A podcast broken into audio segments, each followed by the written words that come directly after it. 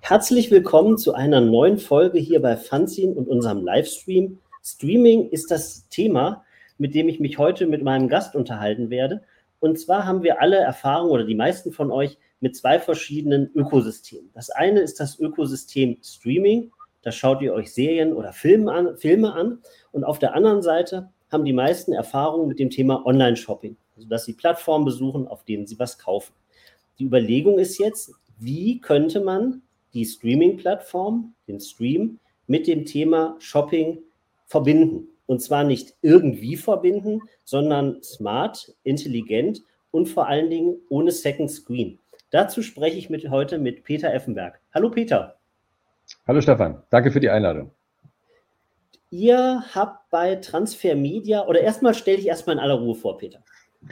Ja, vielen Dank. Also ähm, ich bin äh, seit 25 Jahren ähm, im Filmgeschäft selber tätig. Ich bin ähm, seit vielen, vielen Jahren Produktions- und Herstellungsleiter, äh, habe aber vor inzwischen sieben Jahren eine eigene Firma gegründet, die ähm, in dem aktuellen Technologiewandel, den die Branche durchläuft, ähm, da versucht, im Grunde eigene Technologien zu entwickeln. Also wir sind ein Produktionsdienstleister, wir produzieren immer noch auch Filme ähm, und ähm, geben unser Wissen zum Thema Medientechnologien tatsächlich auch viel über äh, Workshops oder auch sogar Konferenzen weiter. Aber wir haben äh, in der Firma zwei große Bereiche, die sich technologisch, ähm, technologischen Fragen stellen. Das eine ist äh, eine Technologie, die, die direkt aus der Produktion kommt und wo es um das Datenmanagement von originalen Kameradaten geht. Und das zweite ist das, worüber wir heute reden, äh, nämlich, ähm, dass wir glauben, dass die Informationen, die wir in der Produktion aufnehmen, ähm, während der Vorbereitung eines Films äh, und die eben nur dafür bisher genutzt werden, auch genutzt werden können ähm, in der Distribution, also in der Ausstrahlung, damit neue Geschäftsmodelle aufmachen und im Grunde genommen genau das machen, was du gesagt hast, nämlich zwei Welten miteinander zu verbinden, ähm, die Welt der Shopping-Plattformen und die Welt der Streaming-Plattformen. Ähm, ganz einfach gesagt, ich muss mir das so vorstellen. Ich schaue einen, einen Spielfilm auf einer Streaming-Plattform, wie zum Beispiel Netflix oder Amazon oder was auch immer. Da sehe ich zwei äh, Hauptprotagonisten. Der eine hat ein, ähm, ist ein, hat ein fährt gerade mit dem Fahrrad und der andere hat ein schönes Poloshirt. Und dann denke ich mir so, das Poloshirt, da hätte ich irgendwie auch drauf Bock. Ich drücke auf Play und dann werden mir die Artikel angezeigt und ich kann sie shoppen. Also, ich glaube, wir zeigen das mal. Äh, okay. Wir haben ein kleines Video dazu gemacht und das würde ich jetzt mal abfahren, äh, wenn du den Bildschirm teilst und äh, dann äh, geht das jetzt äh, mal los und dann können die Kollegen, die jetzt zuschauen, Kolleginnen mal drauf gucken.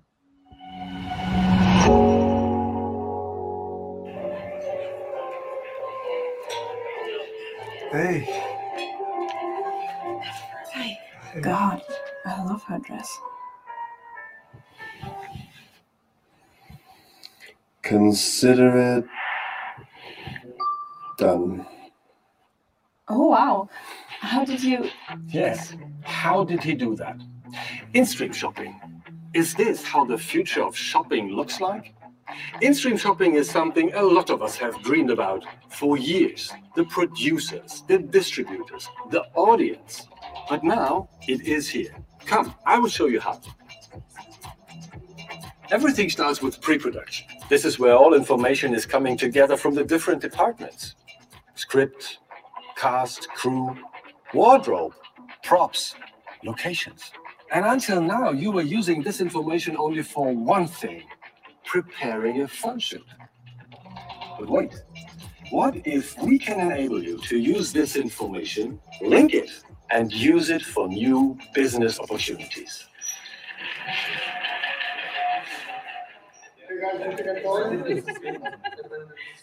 Are you ready? Sounds running. Cameras rolling.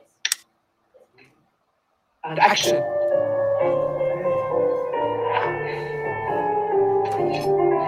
Cut. The beauty of filmmaking. This is where the magic happens. All information you gathered in pre production is now coming to life.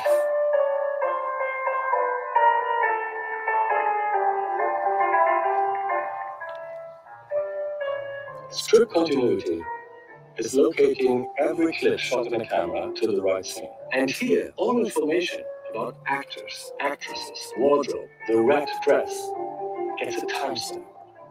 linking it to your audience.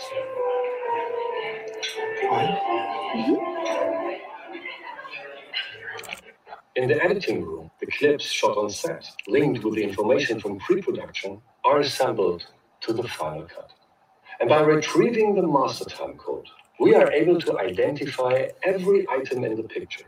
And that gives your audience the chance to find their address and to shop it. Here you go. Thank you. For you, the distributor, our technology makes a huge difference. You are creating a completely new business model. You're making film the marketplace of the future. With our technology, we are linking information from existing production tools, delivering a set of data directly to your content platform. And your audience is able to shop in stream, wherever they want, whenever they want.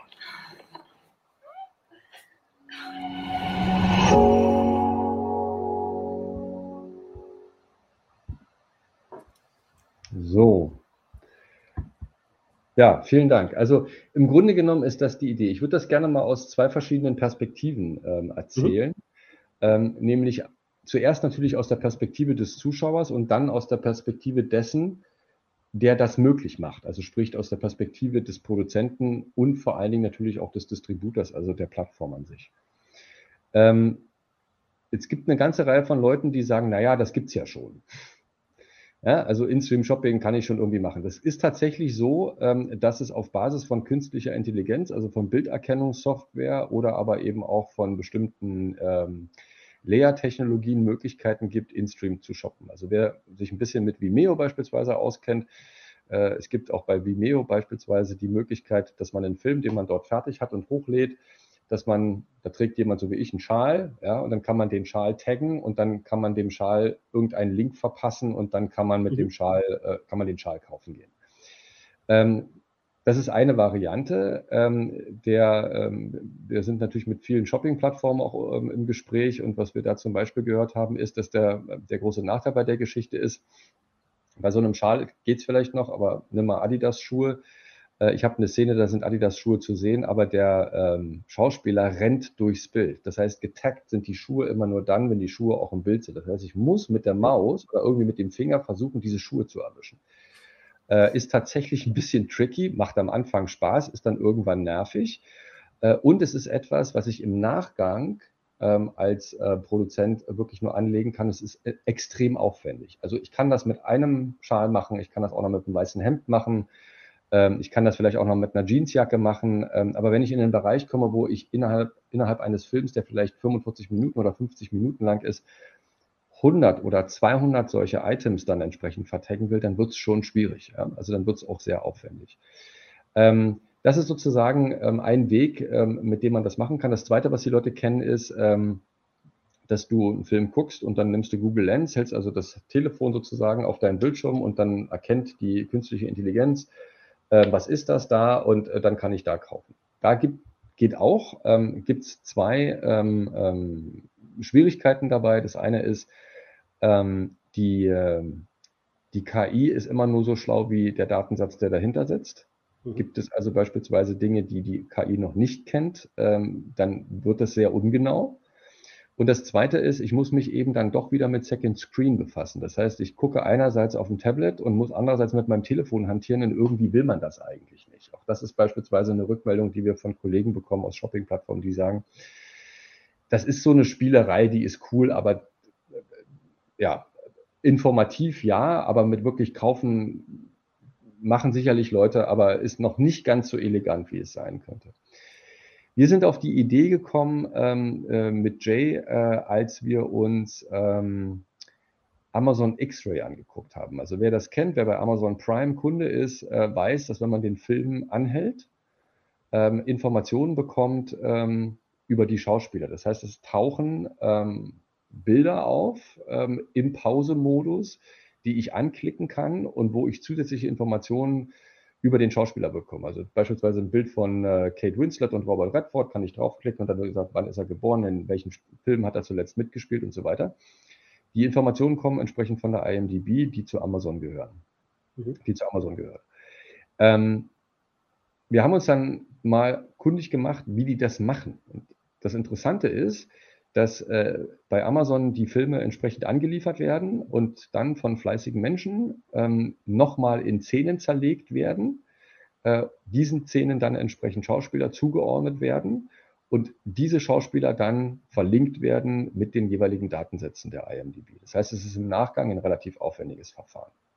Mhm. Ähm, und dann sind wir bei uns im Team mit der Erfahrung auch aus den Produktionen äh, an den Punkt gekommen, wo wir gesagt haben, wir verstehen das gar nicht. Also warum macht man das denn nach dem Film technisch? Also wir haben ja in der Produktion all diese Informationen. Also das Erste, was ich brauche, um einen Film zu machen, ist ein Drehbuch. Und in dem Drehbuch habe ich Szenen. Und jede Szene hat eine Nummer, das ist so. Und in jeder Szene sind die entsprechenden Rollen dargestellt.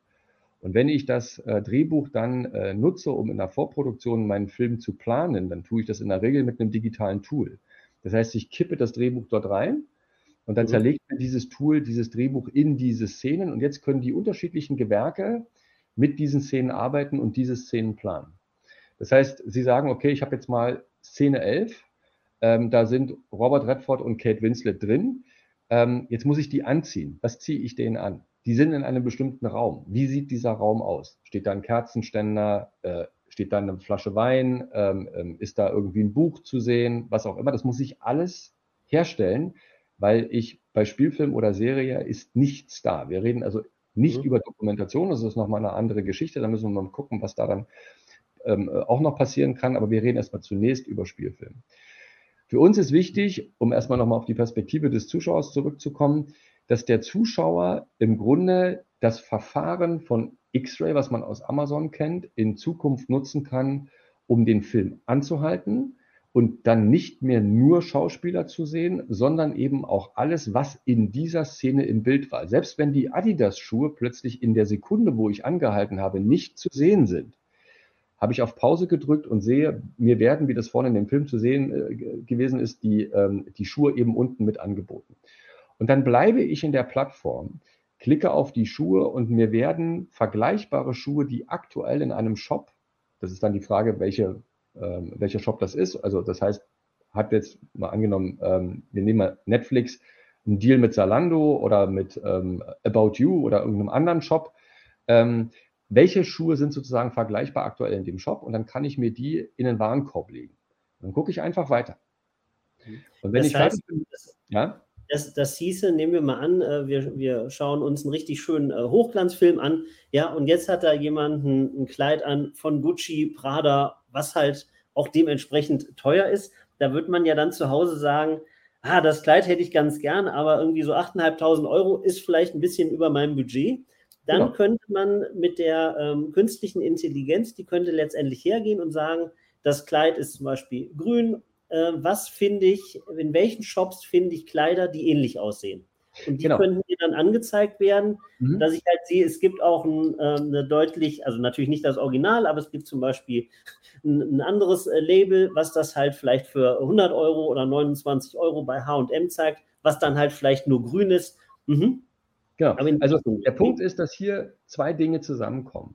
Was wir liefern ist äh, in dem Datensatz, und das ist das, äh, was äh, im Grunde KI schlägt. Also Mensch, menschliches Wissen von Experten aus der jeweiligen Domäne, in der sie sich befinden, schlägt immer KI. Mhm. Ähm, das heißt, eine Kostümbildnerin weiß sehr genau, was ist das für ein Kleid, welche Farbe hat das, äh, ist das ein Cocktailkleid, ist das irgendein äh, Abendkleid, wo hat sie das her? Dann gibt es für das Kleid, das äh, wissen wir inzwischen, es gibt für insbesondere in allen Fragen von ähm, äh, Anziehsachen eine ein eindeutige Nummer für jedes Stück, was hergestellt worden ist, also für jeden Typ Hose. Das weiß die auch und das übertragen wir aus den Vorproduktionstools in unseren Datensatz. Und diesen Datensatz geben wir bei der Shopping-Plattform ab. Und es ist dann im Grunde so, musst du dir so vorstellen, wie wenn, ähm, wenn wir jetzt äh, dieses Kleid sehen ja, und wir der Meinung sind, Mensch, das wäre ja klasse, das würden wir gerne kaufen ähm, für die mhm. Frau, für die Freundin, wie auch immer, dann würden wir erstmal auf eine Shopping-Plattform gehen und erstmal oben ins Suchfeld eintippen, rotes Kleid Cocktail. Mhm. Ja, damit habe ich eine Suchanfrage gestellt äh, und jetzt sagt die Plattform, okay, ich zeige dir alles das, was ich in der Richtung habe und was sozusagen entsprechend der Suchanfrage ich finden kann. Du musst dir vorstellen, dass diese Suchanfrage äh, sehr viel genauer ist, weil durch das Kostümbild, durch die Kostümbildnerin, die das extrem genau weiß, dieser Datensatz extrem genau ist. Jetzt kann man natürlich rein theoretisch genau dieses Kleid kaufen, ähm, wenn es im Shop verfügbar ist, wenn ich es mir leisten kann. Ich mhm. kann aber auch einfach nur, genau wie bei den Schauspielern, eine Information geben, das war genau dieses Kleid, was Kate Winslet anhat. Boah, toll. Mhm. Und jetzt sagt, vergleichbare Produkte sind kaufbar hier. Und jetzt gehe ich unten und habe eine Auswahl und kann sagen, so. Und dann wähle ich das aus, dann geht das in den Basket und ich gucke weiter, also in die, in die, ähm, äh, in den Warenkorb, gucke ich weiter. Mhm. Der Vorteil bei der ganzen Geschichte ist, auch im Vergleich zu ähm, Second Screen und auch ähm, zu diesen ähm, Tagging-Technologien, äh, äh die es da jetzt gibt, auch auf Basis von, Techno von, von, äh, von KI, ähm, ich bin als Zuschauer in meiner Entscheidungsfähigkeit, mich mit sowas auseinanderzusetzen, eben komplett in der Kontrolle. Ich muss mir keine Werbeblöcke mehr angucken, so wie das ähm, im linearen Fernsehen ja üblich ist und was das Geschäftsmodell ist. Ich muss auch nicht irgendwelchen ähm, Zeichen im Bild, die auftauchen, hinterherrennen mit dem Finger, um die zu treffen. Ich muss mhm. auch nicht mein Telefon nehmen, um da jetzt gerade in diesem Moment drauf zu halten, sondern ich kann im Grunde genommen einfach entscheiden, will ich das jetzt machen, will ich es einfach durchlaufen lassen und später gucke ich nochmal, indem ich einfach den Film nochmal aufrufe äh, und dann sage, ich gehe an die Stelle, wo das rote Kleid war oder ich kann mir beispielsweise zu dem Film ja auch eine Übersicht dann anzeigen lassen, was gab es da alles und so weiter. Das heißt, es ist für den Zuschauer extrem entspannt. Und um sozusagen mal eine Ebene dann weiterzugehen ähm, äh, oder beziehungsweise runterzugehen, für den Distributor ist es natürlich deswegen interessant, weil wir, ich bin jetzt mal provokant, ähm, so sehr wir alle Streaming-Plattformen in den letzten Jahren gehypt haben, ist auch toll. Das Geschäftsmodell dahinter ist ein klassisches Pay-TV-Geschäftsmodell. Mhm. Ich lasse mir von einem Abonnenten monatlich Geld überweisen. So, und auch, nun hat man immer gesagt, die Welt hat sieben Milliarden Einwohner und da geht schon immer noch mal was nach oben. Und wenn Netflix jetzt sagt, sie haben, ich weiß nicht, 150 Millionen oder 130 Millionen Nutzer, dann geht natürlich da noch viel und so weiter. Aber jetzt sieht man plötzlich, jetzt kommt die Diskussion ja, das ist nicht endlos fortsetzbar. Das heißt, ähm, du erreichst irgendwann sozusagen so einen Punkt, wo du als Streaming-Plattform weißt, ähm, jetzt kannst du noch so viel Werbung machen, wie du willst. Also du kommst irgendwann nicht zu mehr Nutzern. Das Problem ist nur, dass gerade im aktuellen Wettbewerb der vielen Streaming-Plattformen Content sehr rar wird. Das heißt, jeder, der in der Vergangenheit Content erstellt hat, insbesondere die großen Studios, ob das Disney ist, im mhm. Herbst kommt auch noch Paramount, die nutzen all den Content, den sie bisher hergestellt haben, für ihre eigenen Plattformen. Netflix kann das also gar nicht mehr lizenzieren. Was muss Netflix machen? Und auch Amazon, sie müssen neu produzieren. Und das ist wahnsinnig teuer. Also suchen sie nach neuen Geschäftsmodellen, weil sie sich sagen, okay, mit Abonnenten komme ich nicht weiter. Das Einzige, was ich machen kann, ist, den Preis zu erhöhen. Da laufen mir aber dann auch Abonnenten weg. Oder aber, und das wird ja sogar jetzt diskutiert, ich mache Werbung. Ähm, als Sky, Pay-TV-Sender Sky noch Premiere hieß, ähm, mhm. haben die damit geworben, bei uns guckst du werbefrei. Sky hat irgendwann, die sind in ganz schweren Fahrwassern gewesen, äh, irgendwann äh, festlegen müssen, wir machen Werbung. Also wenn man sich die Zahlen anguckt vom Jahr 2020 und 2021, sieht man, dass Sky einen unglaublichen Anstieg hat in Werbeeinnahmen, einfach weil sie dieses Geld brauchen. Äh, bei, jeder, bei jeder Fußballübertragung, bei, jedem, bei jeder Serie, bei jedem Film muss ich mir vorher 30 Sekunden Werbung reinziehen. Furchtbar, wollen die Leute nicht.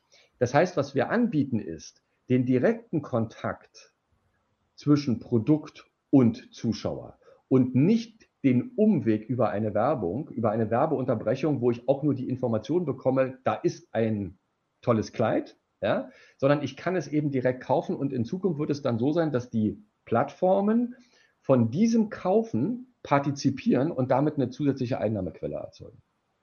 Jetzt fällt und, mir, ja? Jetzt fällt mir spontan an, wir kennen es beim ZDF, äh, bei den Krimis, da fährt der Hauptkommissar mit einem BMW vor und dann steht irgendwie Produktplatzierung. Ja, jetzt könnte man ja das Ganze auch komplett anders spielen, dass zum Beispiel ein Hersteller, keine Ahnung, von, nehmen wir an Adidas, ja, die sagen einfach, wir würden unheimlich gern da in dem Film auftauchen. Und mhm. zwar nicht über, ähm, jetzt kommt der Schuh und dann kommt oben Produktplacement, sondern dass er einfach sagt, okay, hier unsere, die gesamten Protagonisten werden mit Adidas-Schuhen ausgestattet. Ja, und wenn jetzt der User äh, irgendwo an einer beliebigen Stelle Pause drückt, wo derjenige einen Schuh anhat, sind wir automatisch mit dabei. Mhm. Und jetzt musst du das aus unserer Sicht, also wir sind in der Entwicklung und Entwicklung heißt bei uns einerseits technologisch, da sind wir relativ weit, haben wir Patente angemeldet, haben erste Use Cases gemacht, wo das auch funktioniert. Also wir wissen, dass das geht, aber in der Entwicklung sind wir vor allen Dingen, was die Geschäftsmodelle betrifft und vor allen Dingen auch das, das Nutzerverhalten. Jetzt musst du die Denke des Product Placement verlassen. Also wir hatten mhm. letztens auch ein Gespräch mit einem großen deutschen Broadcaster, der auch über eine Plattform verfügt, ähm, sagt nicht wer, weil das darf ich nicht, ähm, der gesagt hat, ja, ähm, normalerweise ist es genauso, wie du gerade beschrieben hast. Adidas kommt zu uns, die geben uns Geld dafür, dass bei uns der Kommissar Adidas-Schuhe trägt. Mhm. Ähm, so, das ist aber nur eine Variante. Wir reden darüber, dass wir sozusagen über ganz viele Produkte verfügen und jetzt müssen wir das Prinzip von Shopping-Plattformen anlegen, weil Shopping-Plattformen ja immer Schuhe haben. Und Adidas meldet sich ja auch bei den Shopping-Plattformen und sagt, kannst du bitte die Adidas-Schuhe weiter nach oben heben? Ne? Also auch das ist ja ein Prinzip, was Shopping-Plattformen machen. Die sagen, das mache ich dir gerne, aber dann musst du dafür bezahlen. Dann ist das im Grunde genommen beworbene, beworbene, mhm. ähm, äh, beworbene Produkte, die dir als erstes angeboten werden. Völlig klar, kann ich machen. So, das heißt, Adidas müsste in diesem Falle zur Shopping-Plattform gehen und sagen, also beziehungsweise andersrum, die Shopping-Plattform wird sagen, für diesen Film werden wir diesen Datensatz bekommen. Ähm, wir werden unsere Produkte dort reinhängen. Wir bieten dir, liebes Adidas, an, dass du jetzt deine Produkte dort hervorheben kannst. Wenn du das zum richtigen Zeitpunkt äh, sagst, also in der Vorproduktion, dann mhm. können wir im Rückschluss sozusagen die, die Informationen abgeben, zieh dem bitte Adidas-Schuhe an. Das wird die Produzenten nicht glücklich machen. Weil Produzenten, das, äh, insbesondere die Regisseure nicht, weil das sind Kreative. Und ähm, ich habe das auch schon natürlich, äh, wir, wir, erzählen das ja vielen, vielen Menschen auch aus unserer Branche. Und es gibt manche, die sagen, das will ich sofort. Und manche sagen, bist du wahnsinnig? Das ist Film, das ist Kulturgut. Was soll denn das? Es ist mhm. auch ganz klar, dass das nicht für jeden Film funktionieren kann und wird. Völlig klar. Aber für bestimmte Serien, äh, für bestimmte ähm, ähm, ähm Content-Produkte, in denen sozusagen gerade Merchandising eben auch eine große Rolle spielt, Identifikation eine große Rolle spielt, wird das eben tatsächlich dann eingesetzt werden können. Äh, und man kann da schnell Milchmädchenrechnungen aufmachen äh, bei den ähm, Zuschauerzahlen, die die Plattformen haben. Ähm, gerade bei Serien, ähm, wenn da nur ein Prozent der Zuschauer irgendwie mal 50 Euro ausgibt, kommt man in Größenordnungen, die sind wirklich enorm. Und deswegen ist die, die große Frage, die sich für uns gerade stellt, ist, sind Distributoren bereit, ähm, dieses Experiment mal zu wagen. Also wir haben ähm, auf der Basis der Schauspieler, also so wie das X-Ray macht, diesen völlig automatisierten Prozess mal gemacht. Jetzt äh, mit dem Rundfunk Berlin-Brandenburg. Die werden das demnächst auch veröffentlichen. Das heißt, es wird das erste Mal im deutschen Fernsehen auf Basis unserer Technologie die Möglichkeit geben, auch zusätzliche Informationen sowohl in der linearen Ausstrahlung als auch später in der nonlinearen Verbreitung in der Mediathek Zusatzinformationen nicht nur zu den Schauspielern zu bekommen, sondern in dem Fall bei dem Film auch zu Interviewpartnern, weil es ein Dokudrama war und sogar zu den entsprechenden Locations. So. Das, Gibt das es also heißt, also Distributor, ja? Das heißt, die, die Intensität, weil du sagst, wenn jetzt vorgeschrieben, wenn dem Produzent jetzt vorgeschrieben wird oder dem Regisseur, die müssen so und so aussehen, die müssen das, das anziehen, weil wir halt letztendlich vom Hersteller Geld dafür bekommen. Das Ganze ist ja ähm, dosierbar machbar. Ja, wenn ich jetzt überlege, es ist oft der Fall, du siehst irgendwas in der Serie, ja, und dann sagt derjenige irgendwie, ein Protagonist sagt so, ich mache da jetzt meinen eigenen Song. Dann wird er da drei, vier Mal abgespielt, ja, und dann kommt ja von Seiten der Zuschauer, kommt ja dann, wird ja dann aktiv gesucht, wo gibt es den Song? Bringt er den wirklich raus äh, unter seinem echten Namen? Bringt er den raus quasi in der Serie? Kann ich den beziehen? Das wären ja so Sachen, wo man sagt, okay, da ist der, der Zuschauer will die Information ja automatisch haben. Und da kann ich ja dann sagen, ähm, hier, den Song, den ihr gerade hört, den kann man übrigens bei Spotify äh, hören oder man kann ihn auch direkt als Download ähm, hinterlegen. Was mich zu der zweiten, zu einer zweiten Frage vielleicht ein bisschen vorgreifend ähm, bringt, kann ich da auch komplett andere Inhalte verlinken? Also, dass ich letztendlich sage, ähm, nehmen wir an das Beispiel, ähm, ich sage, hier gibt es die CD und dann sage ich, Mensch, es gibt ja auch ähm, Konzerttickets, wenn nächstes Jahr will, der geht ja damit dann auf Tour und ähm, kann ich das sogar auch dann vielleicht lokal runterbrechen, dass ich sage, ich spiele das aus, die Leute, die sich jetzt in München den, den Stream gucken, dass ich sage, okay, übrigens morgen ist kleines Konzert, ähm, sind noch ein paar Plätze frei, was jetzt den in Hamburg vielleicht gar nicht interessiert. Geht sowas? Ähm, ja, weil das, ist ja genau der Punkt. Du darfst das nicht starr denken. Also ich nehme mal ein Mhm. Beispiel. Ähm, der wunderbare und jetzt gerade wieder mit dem Deutschen Filmpreis ausgezeichnete Regisseur Andreas Dresen hat vor einiger Zeit einen Film gemacht, äh, Gundermann. Weiß nicht, ob du das kennst. Das ist so eine DDR-Geschichte. Ein Baggerfahrer war gleichzeitig auch Liedermacher. Am Ende hat er Mhm. noch zugegeben, dass er bei der Stadtsicherheit war. Ein Leben voller Brüche. Bei diesem Film würdest du im Leben kein In-Stream-Shopping machen. Mhm. Also mit Klamotten. Mhm. Never. Ja? So. Ja. Mhm. Aber es ist ein Film, wo es um Musik geht. Es ist ein Film, wo es um Geschichte geht. Und wir haben diese Informationen ja auch da. Wir haben die Informationen über bestimmte spezifische Locations, über bestimmte historische Ereignisse. Wir haben die Informationen über die Musik. Die steckt ja drin. Die, die, hat die, die hat die Produktion ja. Die wissen ja, weil die müssen die Musiken ja lizenzieren. So, jetzt Mhm. kann ich also sowohl die Musik verlinken, als auch historische Ereignisse verlinken, als auch auf andere ähm, Filme beispielsweise verlinken. Das ist ja zum Beispiel auch die äh, Diskussion, die wir gerade mit öffentlich-rechtlichen Fernsehsendern in, äh, in Deutschland führen, die an In-Stream-Shopping jetzt einfach nicht so großes Interesse haben, weil sie es wahrscheinlich gar nicht machen dürfen, aus rechtlichen Gründen, weil sie ja GZ finanziert sind, wo wir sagen, nutzt diesen Datensatz dafür, ähm, andere Informationen, andere, anderen Content zu verlinken. Informationen über, über, über, über Schauspiel, also da sind wir dann auch wieder auf dem, auf dem dokumentarischen Bereich, ne? Ähm, äh, auch beispielsweise über Interviewpartner ähm, ähm, oder äh, über bestimmte historische Ereignisse oder Locations das entsprechend zu verlinken. Weil der Vorteil ist, alles, was wir von der Produktion bekommen, was in der Vorproduktion an Informationen angehäuft wird, wird nicht mehr so wie jetzt weggeworfen, wenn die Produktion, wenn der Dreh vorbei ist, sondern wir haben im Hintergrund eine Maschine laufen, die das alles kriegt, die das in Relation setzt und die jetzt dem Distributor anbietet, was willst denn du eigentlich haben?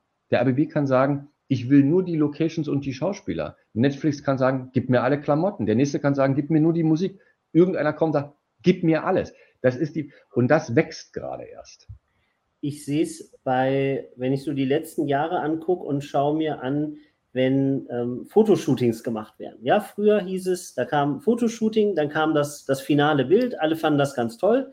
Und dann kamen irgendwelche Leute auf die Idee, haben gesagt, Mensch, so ein Making-of wäre doch mal cool, zu sehen, wie sieht es da am Set aus, wie arbeitet der Make-up-Artist. Ne? Und dann hat man gemerkt, dass ähm, neben dem finalen Bild, ähm, ich nenne es jetzt mal Bonus-Content, ja, die Leute gesagt haben, Mensch, zeig mal ein bisschen was vom Making-of. Das heißt, in, in deiner Filmwelt gesprochen, wenn ich eine Rolle besetze, wo jemand zum Beispiel, eine Ahnung, psychisch gestört ist, dann muss ich mir Mhm. da, wenn ich das ernsthaft mache, muss ich mir da ja Literatur aneignen. Wenn jetzt jemand krank ist, was zeichnet die Krankheit aus? Wie ist dessen Verhaltensweisen? Kann ich da, alles muss man, da muss man sich ziemlich, ident, ziemlich ähm, ähm, intensiv einlesen. Ja, Mhm. und das wäre ja auch, dann, dann hätte das Ganze so einen Dokumentationscharakter. Dass Mhm. ich sage, okay, ich schaue mir den Film an. Wenn ich jetzt aber speziell über diese Krankheit, die der Schauspieler hat, was wissen möchte, kann das verlinkt werden. Ja, insofern Ja. ist das ein guter Punkt von dir und ich glaube, ähm, das ist halt so, wir, wir sind gewohnt, in doch irgendwo so in Schubladen zu denken. Und wenn man mal so die eine Schublade wechselt, ist man schon total stolz. Mhm. Aber ähm, ich glaube, ähm, die Frage ist, die sich daraus stellt für mich, verstehen die Leute, was du und ihr da überhaupt macht?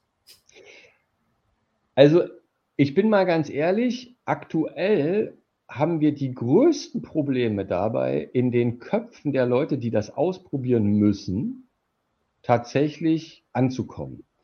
Das hat Mhm. etwas damit zu tun, dass die, ähm, äh, dass diese Fernsehwelt und auch überhaupt die Filmwelt auf eine bestimmte Art und Weise immer noch funktioniert. Also, du musst dir Folgendes vorstellen. Es gibt in unserem, wir haben in, in unserer Wertschöpfungskette, in der ein Film entsteht, ja, Mhm. gibt es den Regisseur, dann gibt es die Produktionsfirma, dann gibt es die, Ver die Verwertungsagentur und dann gibt es den Distributor, ob das Kino ist oder ob das Fernsehen ist oder ob das eine Plattform ist, ein DVD-Blu-ray-Hersteller. So. Mhm. Das Problem ist, der Regisseur und die Produktion, die haben wunderbar viel miteinander zu tun. Die tauschen sich die ganzen Informationen aus, die haben das alles und so weiter. Bei der Verwertungsagentur kommt schon gar nichts mehr an und beim Distributor erst recht nichts.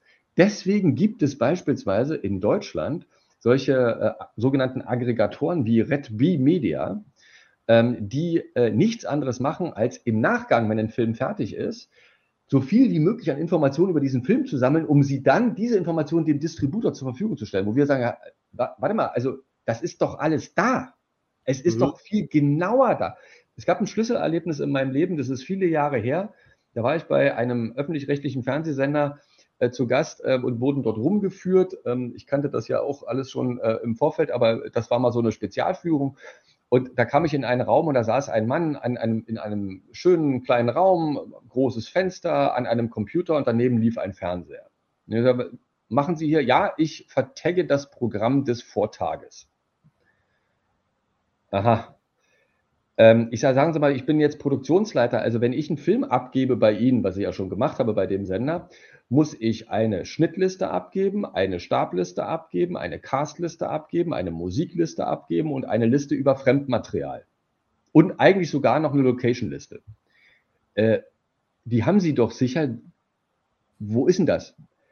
Da sagt er, also, Herr Effenberg, nee, nee, das ist ja was, das schicken Sie an, bei uns an die Holi, an die Honorare und Lizenzen, also an die Rechtsabteilung die benutzen das nur für ihre rechtlichen Geschichten, dass wenn da mal einer was klammern will oder so einen Ausschnitt machen will oder so, dann da. Nein, nein, nein. Bei mir geht es darum, den Film inhaltlich zu beschreiben und das mache ich. Dann stand ich da und sagte, da sitzt also ein Mann, der guckt das Programm des Vortages. Also da kommt erst ein Naturfilm, dann kommt ein Spielfilm, dann kommt noch eine Polizsendung und sagt, der ist ein Archivar, der, der weiß genau, wie er das aufschreiben muss, damit das im Archiv als, als Schlagworte sozusagen richtig aufkreuzt. Das ist völlig richtig aber der weiß doch nicht im Ansatz so viel über diesen Film wie die, die ihn hergestellt haben. Das heißt, das Problem, was wir haben, ist, dass die Leute, die inhaltlich unterwegs sind und die Leute, die verbreiten und beim Zuschauer abliefern, haben so gut wie nichts miteinander zu tun, aktuell. Also auch da wieder eine kurze Geschichte. Wir hatten auch da mit einem ähm, Fernsehsender letztens Kontakt und ähm, da ging es um eine Plattform wo es einfach nur darum ging, eine, in einer Serie den einzelnen Folgen der Serie ähm, Titel zu geben und eine Kurzbeschreibung zu geben, weil das auf Plattformen besser funktioniert. Mhm. Im Fernsehen ist das so, da kommt das jeden Mittwoch um 20.15 Uhr. Ja? Und dann weißt du, das ist immer die und die Serie. Gute Zeiten, schlechte Zeiten, nehmen wir mal die. Ja? So fällt mir gerade ein. Auf der Plattform aber musst du sozusagen nicht nur sagen Staffel 1, Folge 1, sondern du brauchst immer irgendeinen Titel. Also wenn du das auf Netflix hast, immer irgendeinen Titel. Ging also der Kollege von der Distribution, der für die Plattform zuständig ist, zur Redakteurin und sagt, kannst du mal diesen Titel und diese Kurzbeschreibung schreiben, weil du kennst den Inhalt am besten. Da sagt die, nö. Da sagt er, wieso? Äh, Habe ich noch nie gemacht, werde ich auch nie machen, ist nicht meine Jobbeschreibung. Was willst du eigentlich mit deiner Plattform? Ja, wo du sagst, okay, Leute, eure Welt ändert sich. Ja, also ihr müsst, ihr müsst euch darüber im Klaren sein, dass ihr eigentlich, also mein, mein Mantra ist, seit mehreren Jahren, seitdem diese Streaming-Plattformen auf, äh, auf den Markt gekommen sind, die stärksten Streaming-Plattformen der Welt sind die Fernsehsender. Großbritannien hat letztes Jahr einen Begriff entwickelt, der ähm, auf VOD, also Video on Demand, ähm, mhm. basiert, der heißt BVOD. Und da dachte ich, was ist das denn? Also ich kenne SVOD, Subscription Video on Demand und AVOD und so weiter, aber BVOD kannte ich noch nicht. Und dann wurde ich aufgeklärt und gesagt, es ist Broadcast Video on Demand. Das heißt, mhm. ein Broadcaster erzeugt für sein lineares Programm jeden Tag 24 Stunden Content. Das mhm. schafft kein Netflix. Und manche sogar auf mehreren Kanälen. Das schafft kein Netflix in der Masse, und vor allen Dingen auch nicht in der Vielfältigkeit. Da ist Sport dabei, da sind Nachrichten dabei, da ist Doku dabei, da ist Naturfilm dabei, da ist Spielfilm dabei, whatever, alles. Ja? So.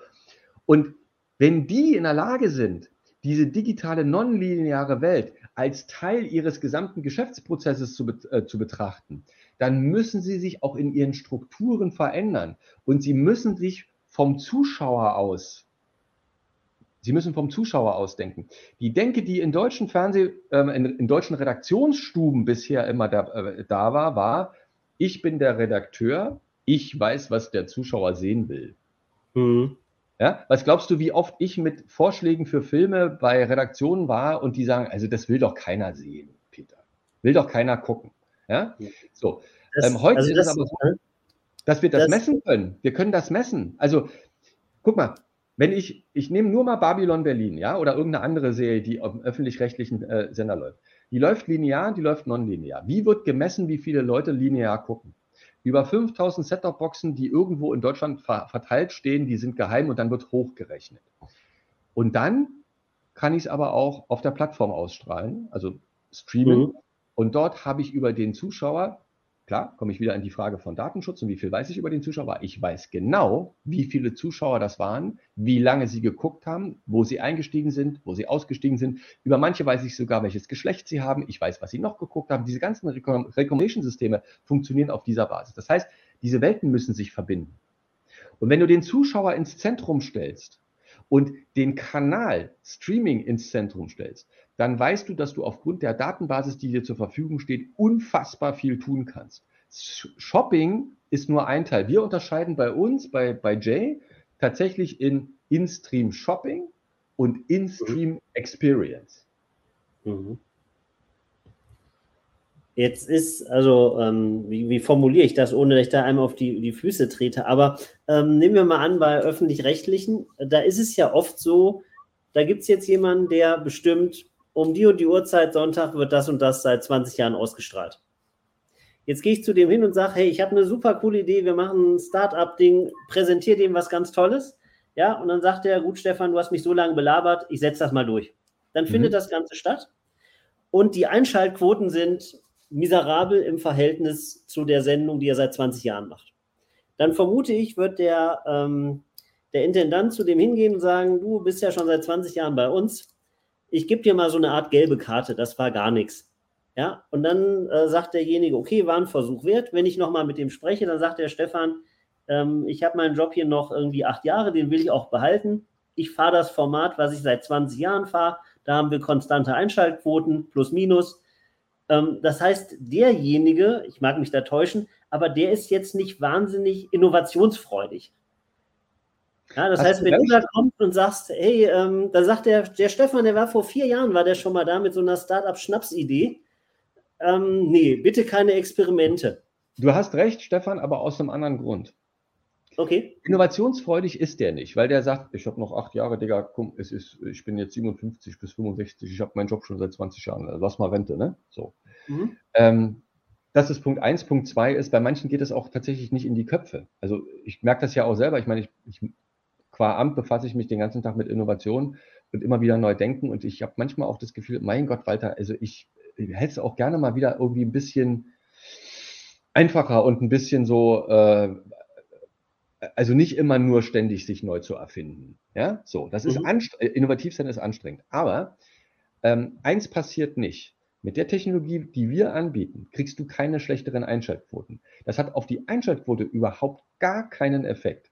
Ähm, weil du dieses Angebot ja anbietest, und das ist das, was ich vorhin meinte mit der Kontrolle, der Zuschauer kann selber entscheiden, ob er das überhaupt in Anspruch nimmt. Er mhm. nimmt es in Anspruch bewusst und aktiv, indem er auf Pause drückt. Mhm. Es kommt also nicht ein Werbeblock reingeflogen, wo, ne, was mhm. war damals los, als das Privatfernsehen kam und dreimal in einer Stunde durfte unterbrochen werden? Die Leute sind wahnsinnig geworden und aber geschimpft und gemacht, aber das war eben toller Content. Ne? So, es mhm. war eben der neueste Film und der kam gerade noch im Kino und jetzt war der schon im, äh, bei RTL. So, hier ist das eben so, die können das zeigen, die Leute müssen das gar nicht gucken. Der Punkt ist nur, dass du aber eben den, wie gesagt, lass es ein Prozent sein, der Zuschauer, die das auf der Plattform gucken, ähm, denen die Möglichkeit gibt, gibst, das auch zu nutzen und dann eben entscheidend wird sein, ob der Kollege die gelbe Karte kriegt vom Intendanten oder nicht, ist, hat das was gekostet, das mhm. einzuführen? Mhm. Ähm, und ähm, hat es Geld gebracht? Und da mhm. kann ich sagen, gekostet hat es ihn im Grunde nichts. Weil das Einzige, was er machen muss, ist, er muss den Player äh, den er hat in seiner Streaming-Plattform ähm, als Sender oder als, ähm, ähm äh, äh, als, als, äh, als Netflix, dem, diesem Player muss er beibringen, diesen Datensatz, der von uns kommt, zu verstehen und abbilden zu können. Das geht, das ist relativ schnell gemacht. Ja? So, also so wie ich einen Play-Button und einen Vor- und Zurück-Button habe, muss ich halt irgendwo Fensterchen zur Verfügung stellen, damit da dann von uns der Content da reingeschoben wird. So. Mhm. Ähm, das ist das Einzige, was du als Aufwand hast. Ja, so. Der Rest läuft im Grunde genommen nach dem klassischen Handelsprinzip.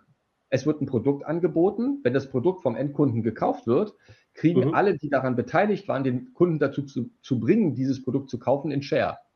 Kauft keiner was, ist der Share von 0, 0. Mhm. Ja? So. Aber ich gebe mal noch ein, ich geb mal noch ein, ähm, äh, ein Beispiel für Bewusstsein. Weil das ist wirklich sehr, sehr plakativ und sehr, sehr schön. Äh, es gibt in Deutschland eine Firma, ähm, die ähm, Fußballübertragungen macht. Oh, Bundesliga. Ähm, und die stellen Kameras in die Stadien äh, und haben aber seit geraumer Zeit im Grunde eine zweite große Abteilung in ihrer Firma gegründet, die alle Informationen zu einem Fußballspiel von der ersten Minute bis zum Ende der, des Elfmeterschießens sammelt. Unterschiedlichster Art. Technische Informationen, administrative Informationen, wer hat wann die gelbe Karte gekriegt und so weiter und so weiter. Tor in welcher Minute und bla. Drei Millionen Informationen pro Spiel.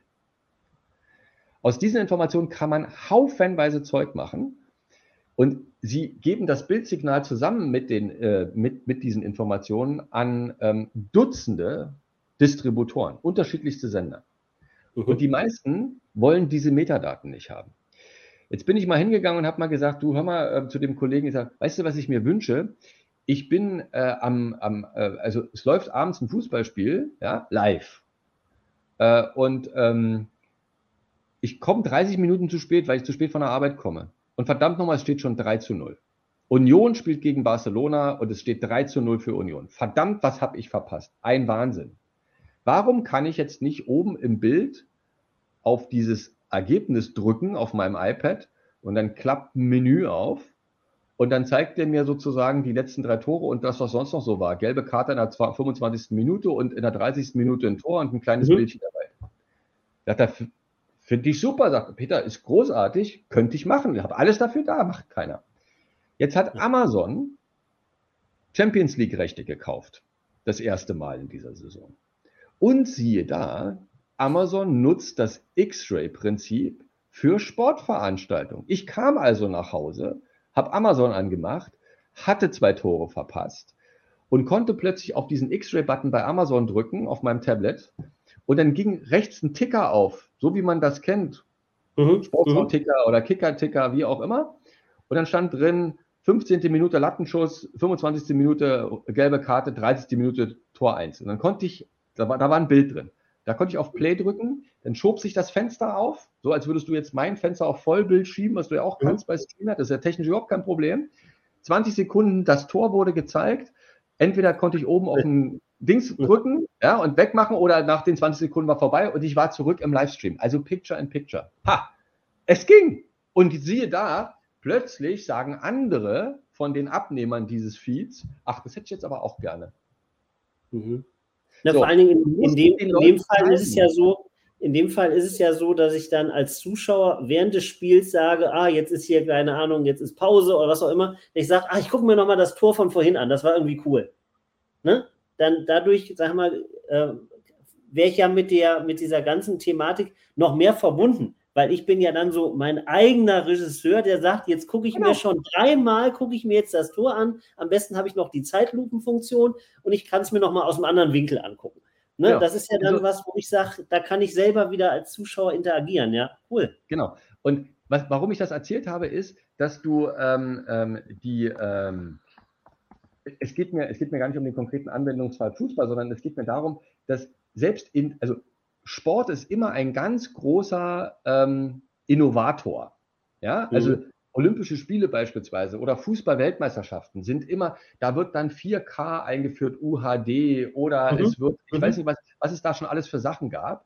Ja, äh, und ähm, die, äh, selbst die haben Probleme, Innovationen tatsächlich ähm, ähm, nach, äh, nach sozusagen umzusetzen und, und ihre eigenen Kunden dazu zu bringen, das dann entsprechend auch ähm, äh, äh, um, äh, äh, umzusetzen. Weil Innovationen immer etwas sind, was lange braucht. Ich ähm, will dich mal ganz kurz bitten, meinen Bildschirm nochmal äh, zu teilen. Ja, das ist ja ein So. tolles Bild.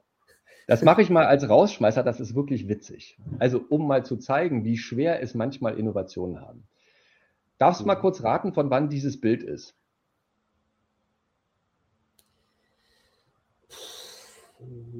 Ich sag mal 1965. Fast perfekt. 1964 hat Okay. der amerikanische ähm, Kommunikationskonzern AT&T in den USA das Videophone eingeführt. Also auf zwei Ebenen. Zum einen haben sie Telefonzellen tatsächlich mit Kameras und Monitoren äh, ausgestattet. Und wenn du in so einer Telefonzelle warst und eine andere Telefonzelle angerufen hast, die dieselbe Mhm. Technologie hatte, konntest du dein Gegenüber nicht nur hören, sondern auch sehen. Das zweite Geschäftsmodell, und das ist das, was man hier sieht, ist, ähm, dass äh, es insbesondere in äh, Büros eingesetzt worden ist, indem man gesagt hat, ähm, du kannst mit deinem Geschäftspartner dann eben anders sprechen. 1964 von AT&T eingeführt, Entwicklungskosten zum damaligen Zeitpunkt, wenn man das auf heute hochrechnet, ist es deutlich mehr, eine halbe Milliarde Dollar. Mhm.